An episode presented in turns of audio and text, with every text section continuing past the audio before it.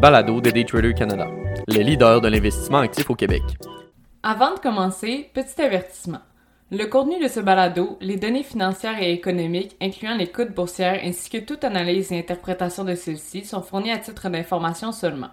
En aucun cas, elles ne doivent être considérées comme étant une recommandation ou un conseil d'acheter, de vendre, de vendre à découvert ou poser tout autre acte envers toute valeur mobilière, tout instrument dérivé ou tout actif ou classe d'actifs quelconque. Bonne écoute! COVID-0, croissance zéro.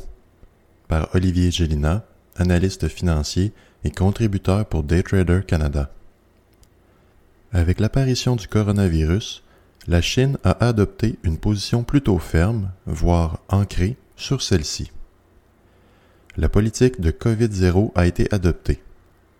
La politique vise entre autres l'éradication complète de l'infection en instaurant des mesures draconiennes à sa population, dont des tests de dépistage réguliers, et à lire ici jusqu'à plusieurs fois par semaine, des confinements complets de quartier et des interdictions de sortir dans ceux-ci.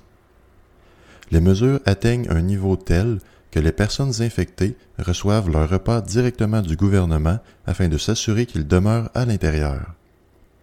Une situation qui a été lourdement critiquée jusqu'à avoir des protestations de bruit afin de recevoir plus de nourriture et fournitures diverses. Évidemment, cette situation peut à première vue paraître efficace afin de contrer le virus. Toutefois, cette politique perdure depuis plusieurs mois et, de toute évidence, la Chine n'est pas prête à abandonner l'approche. Non seulement les coûts d'une telle approche sont astronomiques, mais l'impact sur l'économie du pays devient soudainement un enjeu bien réel pour bien des joueurs dans les marchés. Le mois dernier, le PIB de la Chine pour le deuxième trimestre de 2022 diminuait de 2,6% par rapport au premier trimestre, une métrique qui n'est pas passée inaperçue spécialement compte tenu que les grandes économies mondiales reprennent peu à peu leur vigueur d'autrefois. En comparant sur une base annuelle, le PIB a cru de 0,4% par rapport à l'an dernier à pareille période.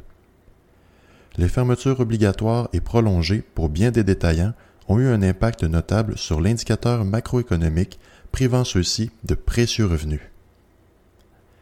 La portée des mesures affecte même plusieurs compagnies européennes qui se voient de diminuer les prévisions de vente de 2022 dues aux politiques adoptées par la Chine.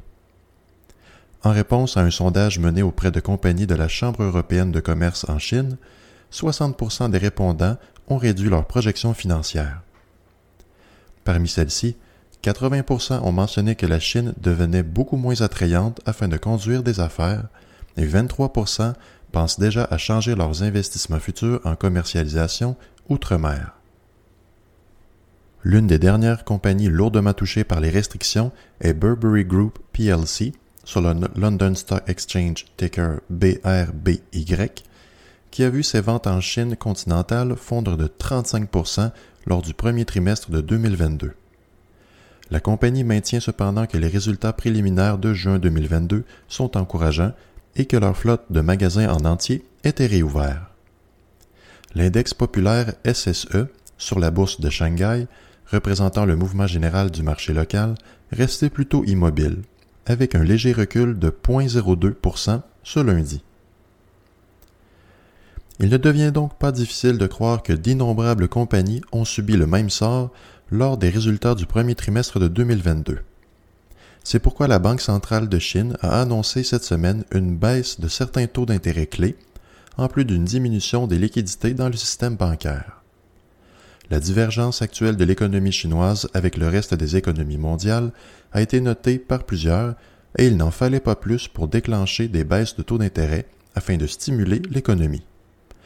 Une situation dont l'Amérique du Nord est plutôt familière puisqu'elle a pu jouir du même traitement en 2020 et 2021 la People's Bank of China a annoncé une baisse de 10 points de base, ou 0,10% sur leur prêt un an à moyen terme évalué à environ 400 milliards de yuan, ou encore 59,33 milliards de dollars américains. Juxtaposé avec les 600 milliards de yuan en prêts arrivant à échéance prochainement, il s'agirait d'un retrait du système bancaire d'environ 200 milliards de yuan. La décision découlerait du statut actuel de l'économie chinoise et viendrait corroborer les prévisions de leur PIB en 2022, qui diminuerait à environ 16 700 milliards, une première depuis de nombreuses années. La baisse vient quelque peu à contresens des autres économies qui, elles, tentent de ralentir le rythme effréné de leurs économies qui s'est notamment enflammé au niveau de l'immobilier.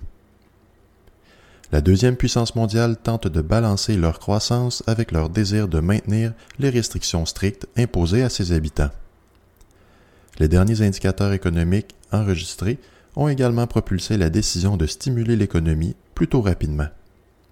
La production industrielle, malgré une progression de 3,80% versus l'an dernier, a tout de même manqué les pronostics de 4,30 Les ventes au détail ont reculé de 2,70% une bonne nouvelle puisque les analystes pointaient plutôt vers un recul de 4,90% Une situation quelque peu inquiétante est celle de l'emploi. Le taux de chômage global a atteint 5,40% Toutefois, la proportion des 16-24 ans dans cette statistique atteint près de 20% Alors que le reste du monde s'affaire à refroidir le marché de l'immobilier, le marché de la Chine s'écroule de lui-même un marché qui vaut tout de même près de 30% de leur PIB. La baisse de taux d'intérêt s'inscrit également comme mesure d'aide au secteur, où les nouvelles constructions résidentielles ont vu des prix à la baisse pour un onzième mois consécutif dans plus de 70 villes. La Chine est aux prises avec de nombreux contracteurs qui peinent à terminer les développements immobiliers promis, faute de liquidité et défaut de paiement.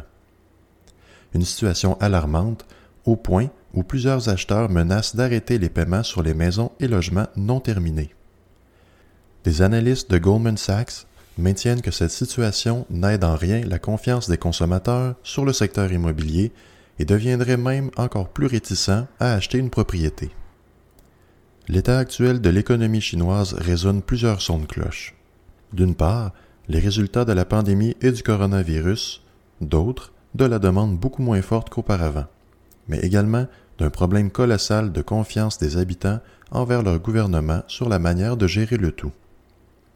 Une situation qui est loin d'être idéale, autant au niveau du consommateur particulier, mais également au niveau corporatif, ne sachant plus où donner de la tête afin de retrouver les rendements d'autrefois.